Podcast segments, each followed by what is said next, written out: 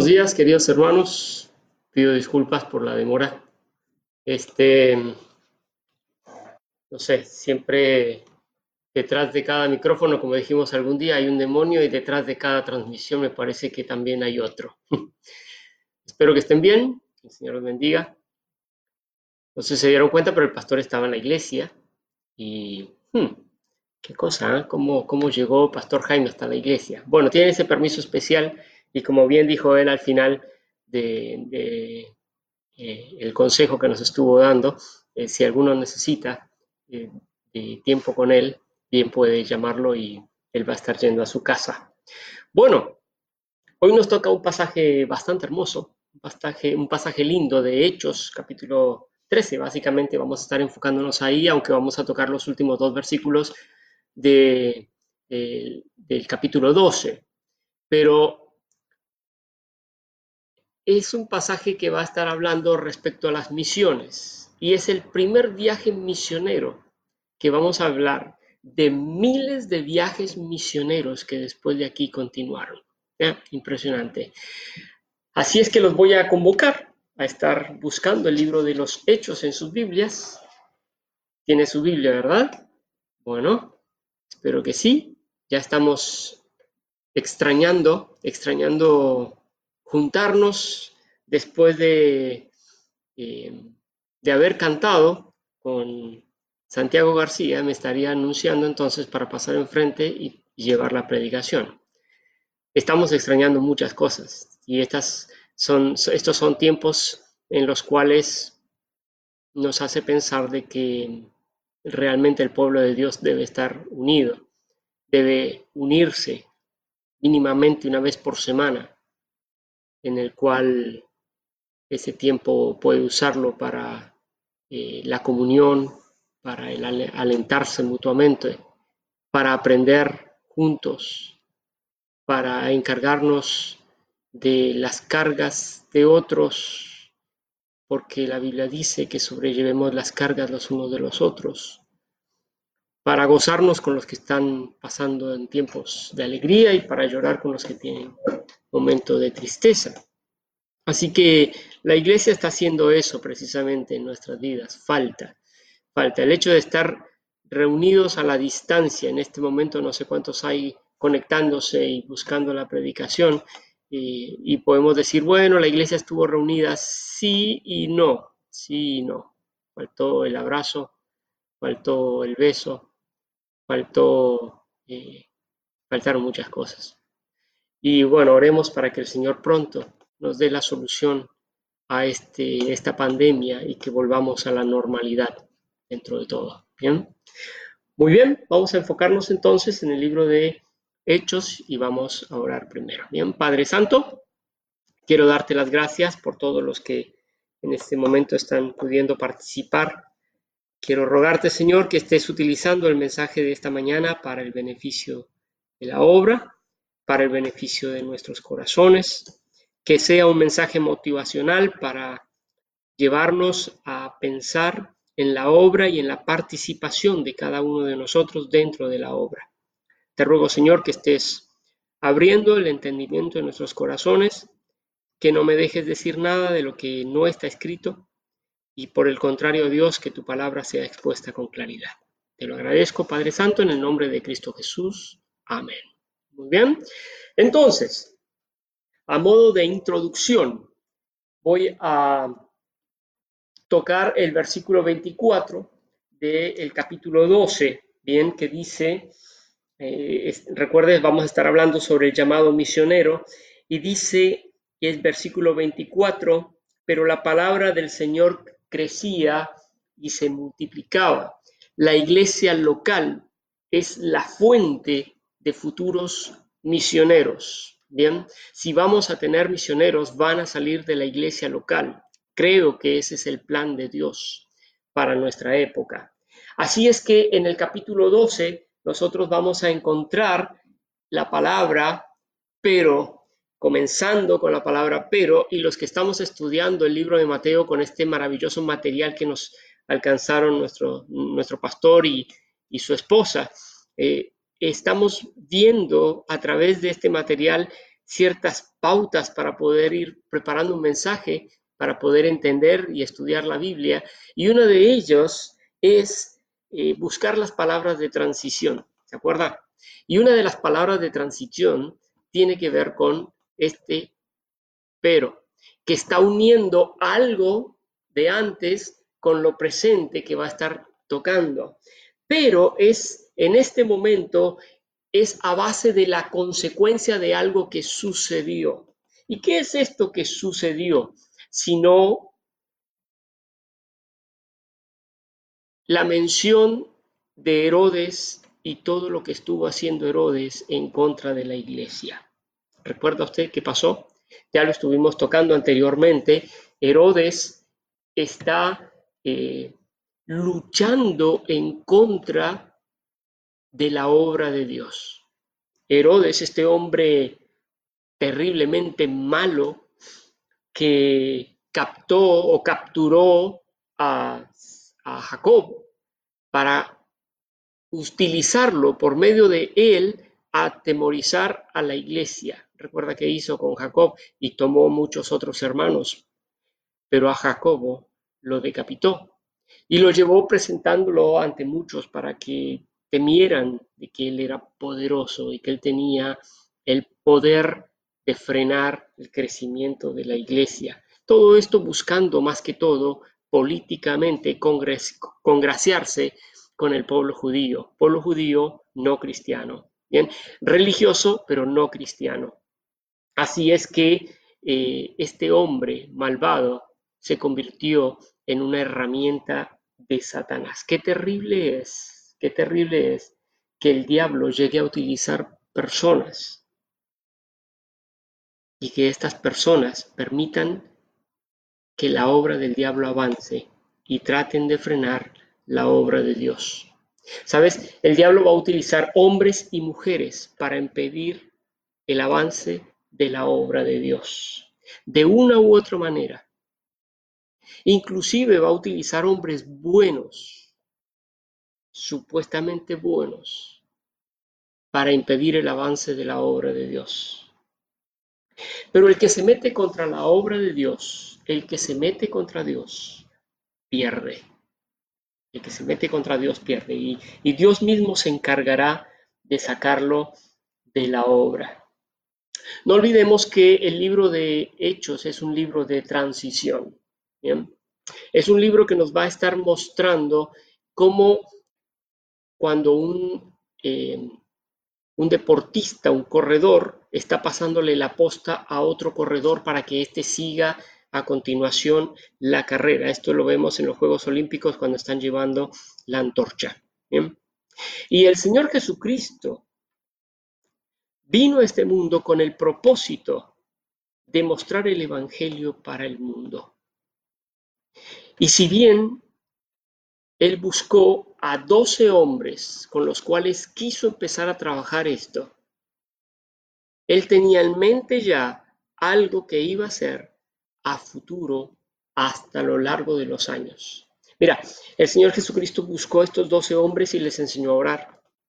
Les enseñó que el poder viene solamente de Dios, les enseñó la fe, les enseñó a confiar y en quién confiar, les enseñó a evangelizar, les enseñó la obediencia a Dios sobre todas las cosas, les dio clases con respecto al ayuno, les enseñó a dar la gloria únicamente a Dios, les enseñó que la mies es mucha y los obreros son pocos, les enseñó que es importante ir e impartir el Evangelio de las buenas nuevas a la humanidad, les enseñó que también deben temer a Dios, les mostró que cuando estén trabajados y cansados, Él es la persona que los puede hacer descansar. Les enseñó que deben estar ocupados en las cosas espirituales. Les enseñó que ante la muerte no deben temer. Y la lista puede seguir. Pero sobre el último día, habiendo dado día tras día movimientos, enseñanzas, el último día, junto a los doce, y les dijo, Ahora os toca ir y hacer lo mismo. hagan lo mismo que yo les enseñé.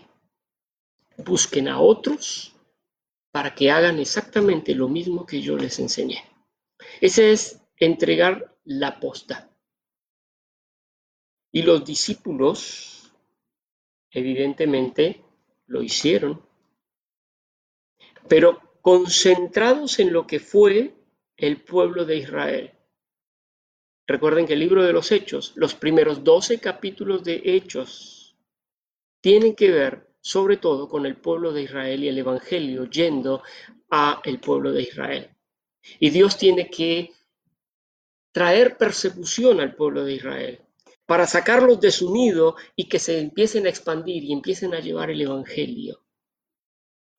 Y Dios va a utilizar en el libro de Hechos a un hombre al cual le dio las llaves del reino para que Él abra las puertas, para que el Evangelio no se quede solamente en el pueblo de Israel, sino que sea expandido hacia el pueblo gentil y a todo el mundo. Pedro, el apóstol Pedro, quien fue comisionado por parte del Señor Jesucristo para hacer esta labor. Así es que los primeros doce capítulos, Pedro eh, perdón, Lucas, quien es el escritor de Hechos, narra la parte judía y después, a partir del capítulo 13, que es lo que vamos a estar estudiando hoy, vamos a ver que Pedro está entregándole la posta a Saulo. Hmm. Y Saulo va a ser el hombre encargado de llevar el Evangelio al pueblo gentil. Es maravilloso. Como desde el Señor Jesucristo hasta lo que vemos en el libro de los Hechos, Saulo llevando el Evangelio y Saulo llega a mencionar en sus cartas pastorales lo mismo que dijo el Señor Jesucristo cuando Él se iba de esta tierra, pero lo dice con otras palabras. Le dice, lo que has oído de mí ante muchos testigos, esto encarga a hombres para que hagan exactamente lo mismo que yo hice. Llevar el Evangelio. Buscar discípulos enseñándoles todas las cosas que Dios nos ha enseñado. ¿No es maravilloso? Muy bien, así es que en el versículo 24 dice que la palabra del Señor crecía y se multiplicaba, y no es ni más ni menos que a raíz de lo que había sucedido anteriormente, Dios mostrando la maravilla de su poder, habiendo libertado a Pedro de esta cárcel de una forma inexplicable, y cómo Dios permitió que un hombre que en su momento fue la oposición más grande para la iglesia, cayera muerto delante de todos, comido por gusanos. Y así es como Dios obra sencillamente con aquellos que se interponen en la obra de Dios. Pedro llegó a hacer una declaración cuando él comprendió realmente que el Evangelio no era solamente para judíos. Ahí está en el libro de los Hechos, en el capítulo 10, versículo, versículos 30 y, a ver, 34. Pedro dice entonces, Pedro, abriendo la boca, dijo, en verdad comprendo que Dios no hace acepción de personas, sino que en toda nación se agrada del que le teme y hace justicia. Tiene que ver con todo el trasfondo de lo que había estado sucediendo con Cornelio y demás, pero la parte enfática donde quiero mostrarle es que Pedro finalmente está abriendo este camino o está permitiendo, mejor dicho, que Dios siga obrando a través de él para que el Evangelio se empiece a transmitir a los demás. Bien. Ahora, ya en el capítulo 13, el protagonista no va a ser Pedro, el apóstol, sino que va a comenzar a ser el apóstol Pablo, pero en este momento Saulo, aún conocido por los judíos como Saulo. Ahora, eh, es interesante, ¿no? Me hace pensar de que eh, a lo largo de los años Dios va utilizando personas, pero las personas finalmente van pasando. Es decir, eh, no perduran para siempre.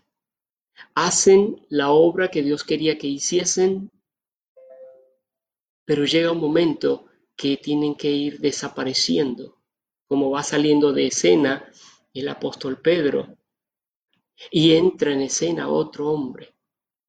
¿No te hace pensar que eh, nosotros no somos indispensables para la obra de Dios?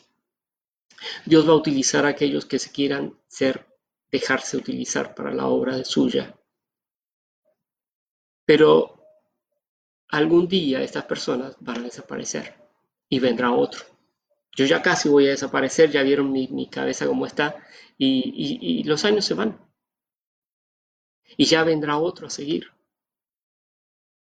Pero lo importante es que cada uno esté haciendo su labor en su lugar donde Dios le ha colocado. ¿Cuál es tu labor? Ir y hacer discípulos. Bien. Ok.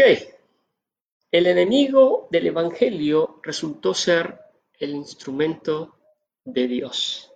¿Por qué digo esto? Porque si vos te pones a pensar, cuando el Señor Jesucristo dijo, allá por Mateo capítulo 28, o capítulo 20, perdón, versículo 28, estoy mezclando, cuando Él dijo, id y hacer discípulos, Él no dijo a la nación de Israel. Él dice, hacer discípulos a todas las naciones. Y si el Evangelio hubiese estado en la cabeza de Dios, metido solamente que este Evangelio iba a ser para los judíos, no habría dicho a todas las naciones. Cuando el Señor Jesucristo proclama esta verdad y esta ordenanza, está pensando en el mundo. Pero también estaba pensando en alguien que iba a ser el precursor de llevar el Evangelio y abrir este camino para llevar el Evangelio a todo el mundo. Sabes que Saulo, cuando, cuando el Señor Jesucristo pronunció estas palabras, eh, no estaba en los caminos del Señor, ni por asombro. Era más bien un discípulo de los fariseos, donde estaba aprendiendo que el cristiano es su su mayor enemigo. Pero por eso digo que el enemigo del Evangelio resultó ser el instrumento de Dios para llevar el Evangelio. Es impresionante, pero es así. Dios, Dios, soberano absolutamente en todo, tiene todo programado. Y no podemos descartar ninguna opción de lo que Dios está planeando, sino por el contrario, asumirlo y esperar en Él que su voluntad se haga claramente visible. Si alguien en esa época hubiese dicho, Saulo va a ser el precursor del Evangelio, todos se habrían muerto de risa y le habrían criticado. Pero Dios tiene todo bien planeado. Ahora, vamos a comenzar entonces en el capítulo 11, eh, perdón, en el capítulo 13, hablando ahora sí de lo que va a ser el mensaje de hoy, el Evangelio a las misiones. ¿Sabes? Dios llama a los que están involucrados en la iglesia local. Mi convicción personal, no lo vuelvo a decir, es lo que yo creo y, creo que es lo que creemos muchos, ¿no? Y no es que yo llegué a esta deducción porque yo no eh, lo escuché tantas veces y lo aprendí de otros que lo asumí como una convicción personal. Esta convicción está basada en que la Biblia habla de la iglesia como el cuerpo de Cristo. Y el cuerpo de Cristo tiene una cabeza que es Cristo. Pero la iglesia es el plan de Dios para nuestra época. Eso es lo que creo que desde el libro de los Hechos, el comienzo de la iglesia, hasta el momento que ocurre el rapto, Dios sacará a la iglesia de esta tierra, a todos los que hemos creído en Él como Salvador personal. Y para esta época en la cual estamos viviendo, la iglesia, Dios tiene planeado dentro de ese eh, de esto que él ideó en su cabeza, de llevar el Evangelio, Dios tiene planeadas las misiones. Por eso es que el encabezado del primer punto que quiero tocar hoy con ustedes, y van a ser tres puntos en esta mañana, eh, hablo de que la iglesia tiene que estar involucrada, perdón, Dios llama a los que están involucrados dentro de la iglesia. Si hay una persona que está esperando ser llamada por Dios para las misiones, debería estar involucrado dentro de las cosas de la iglesia local. Versículo 1 dice, había entonces en la iglesia, había entonces en la iglesia que estaba en Antioquía profetas y maestros. ¿Sabes? El versículo 25 nos habla de que Pablo y Bernabé, o mejor dicho, Saulo, Bernabé y Saulo, siempre menciona Bernabé y Saulo, estaban cumpliendo su servicio. ¿eh? Y Bernabé y Saulo, cumplido su servicio, volvieron a la iglesia de Jerusalén. Volvieron a Jerusalén, llevando consigo también a Juan. Eh, ¿Qué servicio habían estado cumpliendo ellos? No, no fue otro sino el de haber llevado ofrendas a los hermanos que estaban padeciendo necesidad. En el capítulo 11 lo puedes observar. Ellos estaban activos allí y después regresan a la iglesia y en el versículo 1 dice, había entonces en la iglesia de los que estaban en Antioquía eh, profetas y maestros. Lo que puedo resaltar acá de que habían profetas y maestros es que Dios nunca levanta una iglesia donde no tenga primero preparados aquellos que van a estar trabajando dentro de la iglesia. Quizás no estén en el momento en que se está comenzando la iglesia, pero Dios ya los tiene preparados para ello. Y los profetas que menciona acá en el versículo 1 eh, eran hombres que precisamente profetizaban la palabra de Dios. Eran necesarios los profetas en esta época porque la palabra de Dios no estaba cumplida aún. No se había escrito por completo la palabra de Dios y nadie tenía un libro compacto como lo tenemos nosotros hoy en día. Hoy fácilmente lo tenés en un celular o en la Biblia en distintos tamaños, todo lo que quieras, pero antes era, era imposible. Y Dios utilizaba la vida de hombres profetas como oficio, su profesión era ser profeta de Dios y él los utilizaba para llevar el mensaje que Dios tenía preparado para el pueblo. Pero no solamente habían profetas, dice la palabra de Dios, que en la iglesia habían profetas y maestros, maestros, hombres capacitados por parte de Dios para poder interpretar la escritura que en ese momento tenían y poder dar las sanas enseñanzas, las correctas enseñanzas, porque siempre la escritura fue mal interpretada también. No es tiempo, no es de nuestros tiempos, esto viene de antaño, cuando alguien tomaba la escritura y la interpretaba a su gusto. Pero la palabra de Dios tiene una interpretación y Dios tenía maestros en la iglesia para poder enseñar. Una iglesia que tenía hombres, líderes que estaban haciendo la obra de Dios. ¿Sabes? No era Bernabé el único que estaba ahí en esta lista. Vamos a leer una lista que, menciona el versículo 1 de quiénes eran estos líderes que estaban en la iglesia de Antioquía. Dice que habían pastores y maestros, eh, perdón, profetas y maestros. Bernabé, Simón el que se llamaba Níger, Lucio de Sirene, Manaén, el que se había creado, criado junto con Herodes, el tetrarca y Saulo. Una lista de cinco siervos de Dios. Vamos a ver aquí en este párrafo. Bernabé, ¿quién era Bernabé? Era un hombre servidor, era un siervo, era un siervo Bernabé. Andaba siempre dispuesto para hacer las cosas del Señor, amador de Dios, pacificador, apodado hombre de consolación, fue él quien se atrevió a buscar a Saulo y traerlo, presentárselo a los hermanos de la iglesia y mediar entre un asesino que había sido Saulo y mostrarlo como un cristiano. el, trabajo de Bernabé era un hombre eh, era un trabajo muy importante para la iglesia, muy importante. Y Bernabé llegó a ser un hombre fiel y generoso, un hombre que puso todo de sí para llevar la obra de Dios adelante. Ah, hay otro hombre acá que menciona la Biblia, dice Simón, el que se llamaba Níger.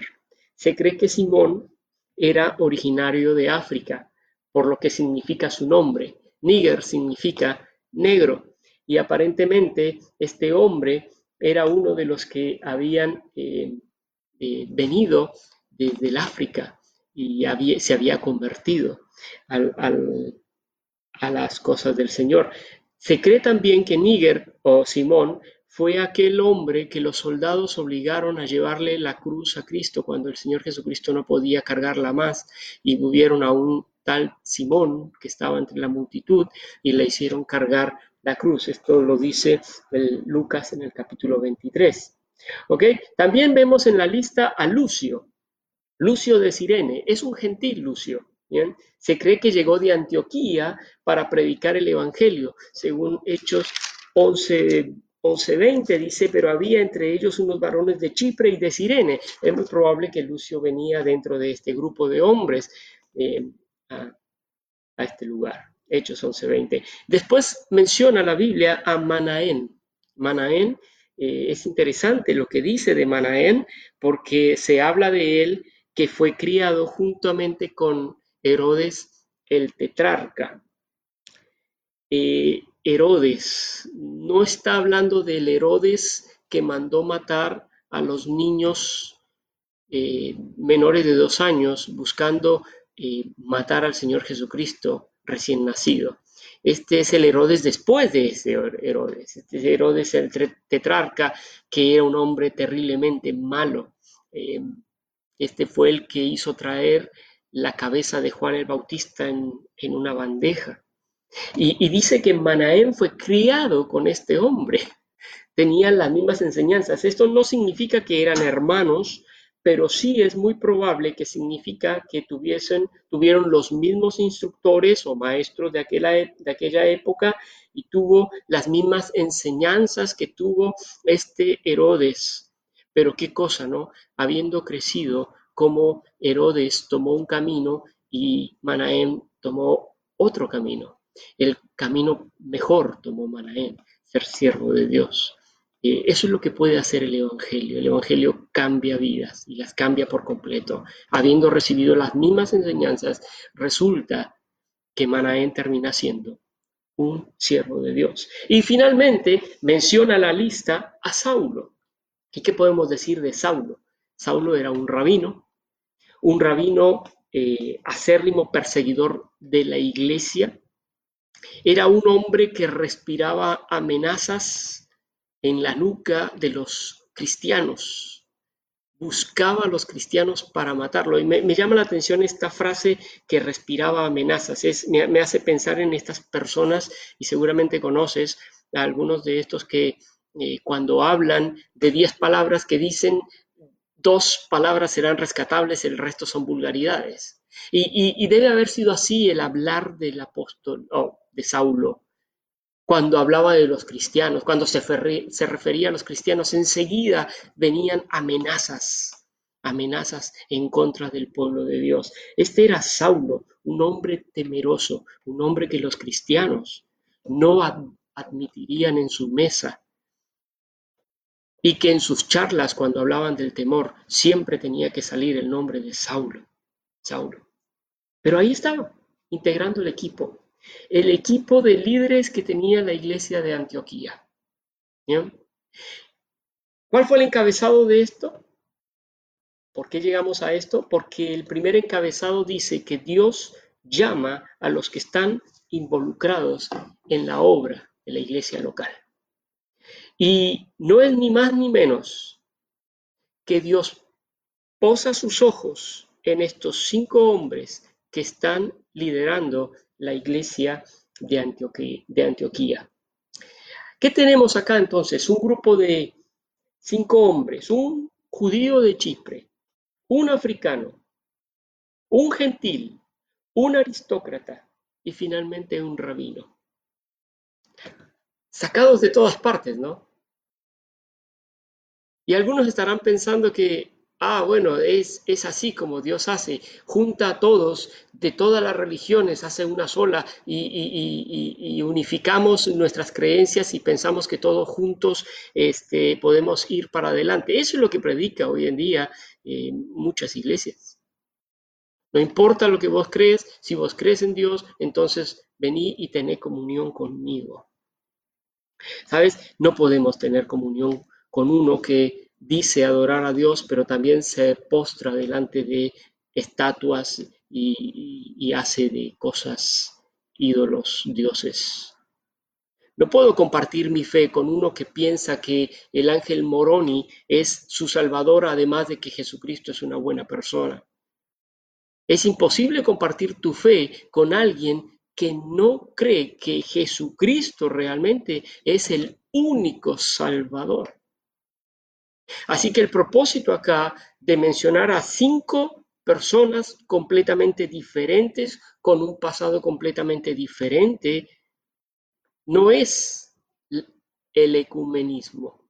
Lo que está mostrando acá el pasaje es que Dios hace lo imposible en las vidas de las personas. Dios cambia corazones. La palabra de Dios dice que Él saca los corazones de piedra y coloca corazones de carne en las vidas de cada persona.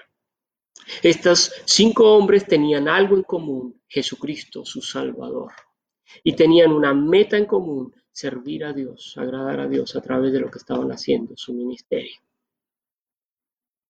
¿Hombres pecadores? Sí, hombres pecadores. Y si vamos a ver un poquito los pecados pasados de ellos, eh, salta enseguida el apóstol Pablo, un asesino. Y los demás, que eran muy buenos, que no dice nada, no hay hombre justo sobre la tierra. Pero Dios usa hombres pecadores para hacer su obra. Qué maravilloso es nuestro Dios, qué bueno es nuestro Dios. Si Dios va a llamar a alguien a la obra, va a ser a los que estén involucrados en la obra. Pensa un poquito para vos mismo. ¿Es tu deseo ser llamado por Dios para la obra? ¿Y qué estás haciendo? Cruzado de brazos, quizás esperando que Dios venga del cielo alguna, alguna voz y te llame. Creo que el ejemplo bíblico es claro. Donde se está obrando es donde Dios mira y posa sus ojos. Dos cosas estaban haciendo estos cinco hombres acá en la iglesia de Antioquía. Fíjate el versículo 2. Dice, ministrando estos al Señor y ayunando. Dos cosas hacían ellos, ministrar y ayunar. Ministrar tiene que ver con servir, servir a Dios en la iglesia. ¿Sabes? Servir a Dios significa servir a los hermanos. No es ni más ni menos. Y si vos pensás que no hay nada para hacer en la iglesia, es, eh, es una frase que a veces se ha escuchado, yo no sé qué hacer aquí o sé en qué participar. Em, entra, entra en la iglesia a trabajar para Dios y te vas a dar cuenta que no te alcanza el tiempo para hacer las cosas, porque hay tanto para hacer en la iglesia. Hay tanto para servir a los hermanos. Hay tantas necesidades que el Señor Jesucristo dijo, la mies es mucha y hay pocos obreros. Ministrar tiene que ver con servir. El mismo Señor Jesucristo dijo que Él no vino para ser servido, sino para servir. Y estos hombres acá, en el capítulo 13, versículo 1, nos están mostrando que ellos están siguiendo el ejemplo del Señor Jesucristo, ministrando en la iglesia. Además de estar ministrando, dice la Biblia que ellos estaban ayunando. No hay ningún mandato en la Biblia, usted no va a encontrar en la Biblia, en, el Nuevo Testamento, una ordenanza para la iglesia con respecto al ayuno. Entonces, ¿por qué ayunaban? eh, te voy a hacer ver Mateo capítulo 9, versículo 15. Mateo 9, 15, los fariseos llegaron hasta Jesucristo y para hacerle una pregunta, siempre él venía con preguntas muy capciosas, con deseo de hacerle encontrar, encontrar una excusa para, para llevarlo ante las autoridades. Y le preguntan, ¿no? ¿Por qué los discípulos no ayunan? Y él les dice lo siguiente. Jesús les dijo, ¿acaso pueden los que están de bodas tener luto entre tanto que el esposo está con ellos? Pero vendrán días cuando el esposo les será quitado y entonces ayunarán. ¿Por qué ayunaban estos hombres? Eh, bueno, el Señor Jesucristo no estaba físicamente en la iglesia de Antioquía, de hecho está en el cielo en este momento. Entonces, ellos vieron la necesidad de ayunar.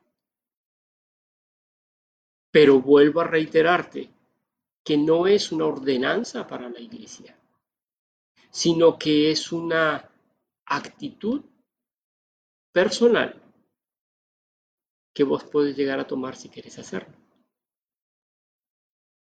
El, ayuno hoy en día se ha resumido básicamente a la abstinencia de alimento, pasar hambre. Y a veces pensamos que ayunar conlleva el hecho de no comer nada durante el día. Eso es una dieta muy estricta, querés bajar de peso, ponete a ayunar, eh, pero, pero no está cumpliendo la función espiritual realmente del ayuno. En el ayuno vas a encontrar oración, meditación en la palabra de Dios y adoración al Señor. Así es que los hermanos acá, los líderes de la iglesia, estaban sirviendo a Dios y estaban ayunando, ayunando en oración, en meditar en la palabra de Dios y en adorar a Dios porque ese es el enfoque del ayuno. Si no sabes qué hacer en la iglesia, puedes servir, puedes adorar, puedes orar, puedes meditar, estudiar en la palabra de Dios. Estas son cosas espirituales, son acciones espirituales que Dios está mirando. Y cuando la persona está haciendo estas cosas, el Señor pone sus ojos en él, pensando, quizás me, este me va a servir para la obra que yo estoy preparando. Si tu anhelo entonces es ser llamado por Dios a la obra, deberías estar involucrado en ella. ¿Ok? Dios llama a los que están involucrados en la obra de Dios, pero Dios es el único que llama. Si bien Dios llama a los que están involucrados, quiero decirte también que Dios es el único que llama. Versículo 2, ministrando estos al Señor y ayunando, dijo el Espíritu Santo. Seguramente habrás oído de eh, momentos en los cuales un hombre se paró delante de todos y dijo, yo tengo la revelación de parte de Dios que fulanito tiene que ser el pastor de una iglesia en determinado lugar. Así es que lo, nombramos en este momento pastor de la iglesia de allá. El ejemplo bíblico nos dice que Dios es el único que llama a las misiones. Dios es el único que puede tocar tu corazón para que llegues a ser el pastor de la iglesia. Dios es el único que te puede llamar para sacarte de aquí y llevarte a otro lugar a llevar el mensaje de la palabra de Dios. Tiene que ser un llamado de Dios, porque si lo estás haciendo o si lo en el futuro eh, sales de la iglesia sin el llamado de Dios, vas a fracasar. Indudablemente vas a fracasar. Dice que la palabra de Dios vino a través del Espíritu Santo. Ahora, ¿cómo, cómo habló el Espíritu Santo en este momento? Porque dice, eh, dijo el Espíritu Santo, apartadme. Y en este tiempo, no, no, no en el nuestro, sino en el tiempo de hechos, cuando están los hermanos acá reunidos, Dios hablaba a la iglesia a través de profetas, maestros. ¿Bien? Es lo que nos está mostrando el versículo 1. Es muy probable que Dios utilizó a un profeta o algunos profetas para traer el mensaje suyo y decirles, apártenme a, saquen del grupo A. Hmm, interesante, ¿no? Que Dios haya hablado a estos hermanos de esta manera. Pero en nuestros días, ¿cómo habla Dios? Porque ya no tenemos profetas. ¿Por qué no tenemos profetas? Porque la palabra de Dios ya fue cumplida y lo que Dios quiera determinar para la iglesia está escrito en este libro. Entonces Dios tiene que hablarnos de otra manera. ¿Cuál es la manera? La palabra de Dios. Dios habla a través de su palabra. Entonces el hermano que dice, Dios me llamó al ministerio, Dios me llamó a ser el pastor de la iglesia, Dios me llamó a irme a tal lugar para ser misionero de la iglesia, es porque está recibiendo una segura revelación de parte de Dios a través de haber estudiado su palabra. Si es una persona que no estudia ni siquiera la Biblia, ¿cómo puede llegar a decir de que recibe de parte de Dios? Dios habla a través de su palabra. No esperes que en un sueño nocturno Dios te hable y te diga, bueno, quiero que te vayas a tal lugar, porque no va a suceder así. Y si sucede, como algunos lo mencionan, y sencillamente no están siendo sinceros consigo mismos. O se comieron un buen plato de lentejas y a la noche les cayó mal y tuvieron pesadillas. Dios es el único que llama en la iglesia local. ¿Bien? A ver.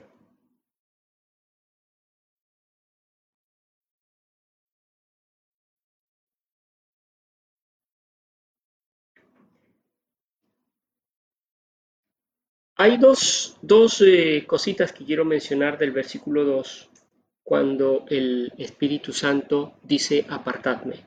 La primera es Bernabé y la segunda es Saulo.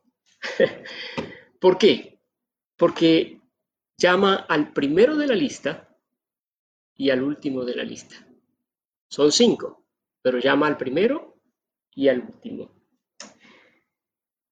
¿No te llama la atención esto? Em, no solamente que llamó al último de la lista, sino que el último de la lista llegó a ser el quizás el más importante en la propagación del Evangelio. Así que eh, me llama la atención tremendamente que Dios haya posado sus ojos en dos hombres que eran claves para la iglesia local. Lo que te estoy queriendo decir es que quizás Dios sacó a los mejores hombres que tenía en la iglesia para empezar a llevar el Evangelio a otros lados. Y es probable, es probable que Dios sigue haciendo lo mismo hoy en día, sacando quizás los mejores hombres que tiene en su iglesia para llevárselos a otro lado. Pero Dios nunca deja una iglesia sin líderes. Si bien eh, Dios llama a Bernabé y a Saulo para que lleven el Evangelio y salgan de la iglesia, eh, tenemos que ver que la iglesia continuó teniendo líderes.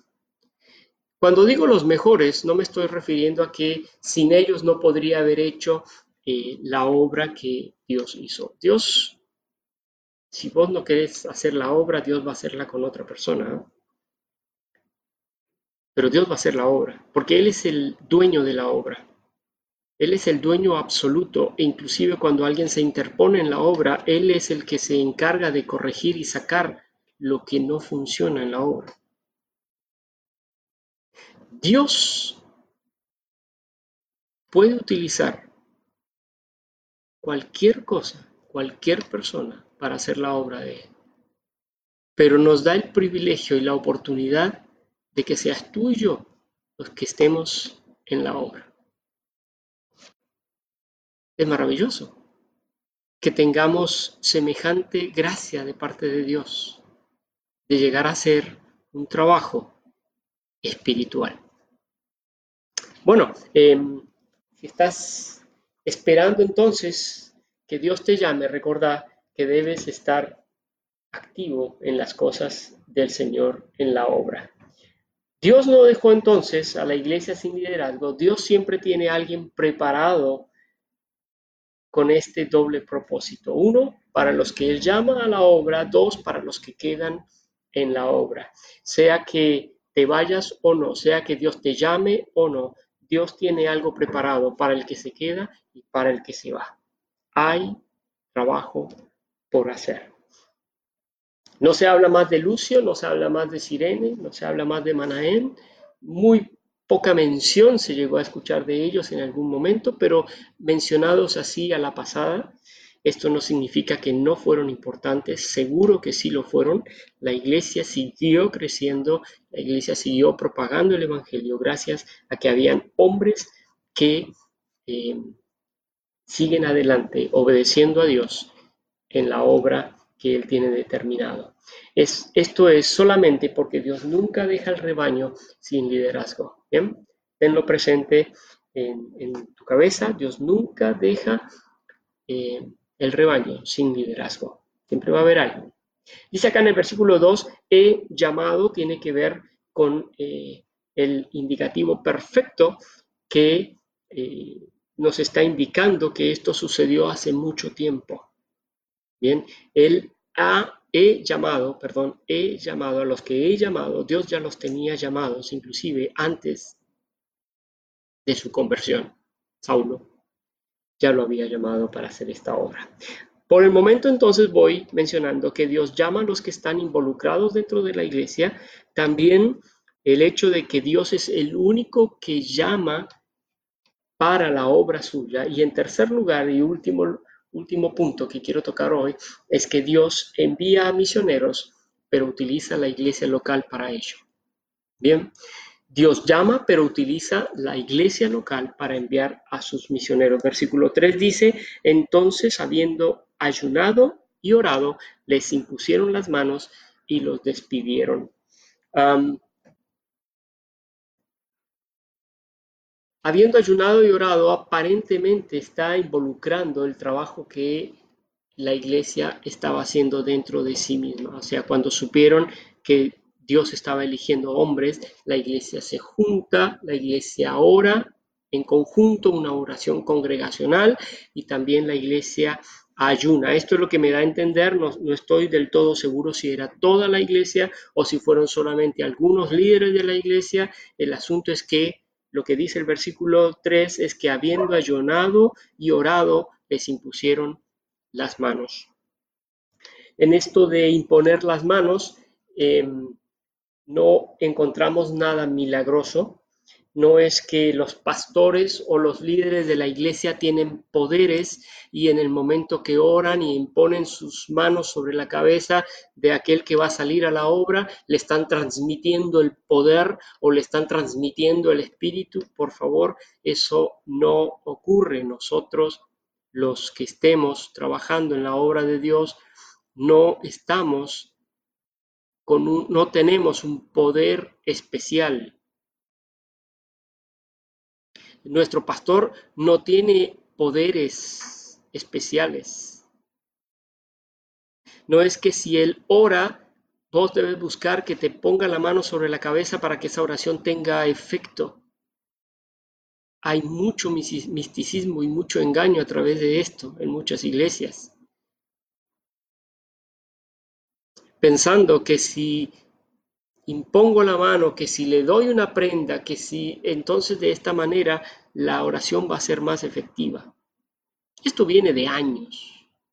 Yo recuerdo hace muchos años, muchos años, yo era chico, y recuerdo que había un, predicador muy famoso que decía que para orar vos tenías que poner la mano en la radio, imagínate, sin televisión había que poner la mano en la radio Y de esta manera la oración iba a ser más efectiva, porque cuando él estuviese orando y vos estabas tocando la radio, de esta manera estaba siendo transmitido el poder para poder ser sanado o ser lo que fuera que estabas pidiendo. Qué engaño, qué, qué pena que la gente crezca con estos, estas ideas en la cabeza y no pueda permitir sencillamente entender que Dios es el que hace la obra. La iglesia sí oró por ellos, la iglesia sí ayunó por ellos. Hubo un grupo que sí puso sus manos sobre sus cabezas pidiéndole a Dios que lo que van a hacer sea algo seguro, que, que, tengan la, la plena certeza de que Dios está en medio de todo esto. Pero no más de eso. Y el día que nuestra iglesia en algún momento identifique a un hermano que ha de ser el pastor de nuestra iglesia o identifique a aquel que, tiene que salir porque Dios lo está llamando a irse a otro lugar, que nuestro temor sea en la oración que hagamos por él, que Dios realmente esté en el medio de esto y que esté guiando esta decisión. Pero es la iglesia, en común acuerdo, la que debe tomar la decisión de orar por él y enviarlo. No debemos tener misioneros solitarios. Fueron autoenviados. O en la iglesia un muy pequeño porcentaje decidió enviarlo, el resto no estaban de acuerdo, pero bueno, aquí había un pequeño porcentaje que sí. Esto es un común acuerdo entre Dios y el hombre, en donde Dios toma la decisión y por intermedio de la Iglesia da seguridad para que el hombre sea enviado a las misiones. Y termina diciendo el versículo, los, los despidieron. ¿Sabes? La palabra despedir habla del hecho de liberar. Estos hermanos tenían una responsabilidad en la iglesia. Bernabé y Saulo tenían liderazgo dentro de la iglesia, importantísimo. Pero los hermanos los despidieron, les dieron el permiso de ser liberado de su trabajo dentro de la iglesia para que ellos ahora tengan la libertad de poder involucrarse en la obra misionera donde fueran a ir a hacer el trabajo. No significa esto que ellos se independizaron totalmente y ya no tenían nada que ver con la iglesia. De hecho, ellos volvían a la iglesia a traer informes de lo que habían estado haciendo y cómo el Señor estaba bendiciendo la obra allí. Pero ya no tenían la carga del trabajo dentro de su iglesia local. Es así entonces, hermanos, que vemos cómo Dios obra a través del libro de los Hechos y va guiando y va mostrando el camino a seguir. El libro de los Hechos, el capítulo 13, nos habla de que Dios llama a los que están involucrados dentro de la iglesia. Dios es el único que llama, Él es el autorizado, Él es el que tiene el poder para llamar a alguien a las misiones. Y Dios confirma este llamado a través de la iglesia. Algunas cosas pequeñas para reflexionar antes de terminar. Eh, quiero hacerte unas preguntas, obviamente no me puedes contestar, pero van a ser preguntas que vas a contestarte a, ti mismo, ¿no? Em, vimos que Dios es el dueño de la obra y que Él se va a encargar de ella. Dios es el dueño de la obra. ¿En algún momento has pensado que vos tenés la responsabilidad de hacerte cargo de la obra? Eh, la obra ya tiene un dueño la obra tiene un dueño. Y el que se interpone en la obra pierde. Herodes se quiso interponer. Dios lo sacó. Vimos que el legado de nuestro Señor para la obra es hacer exactamente lo que el Señor nos enseñó.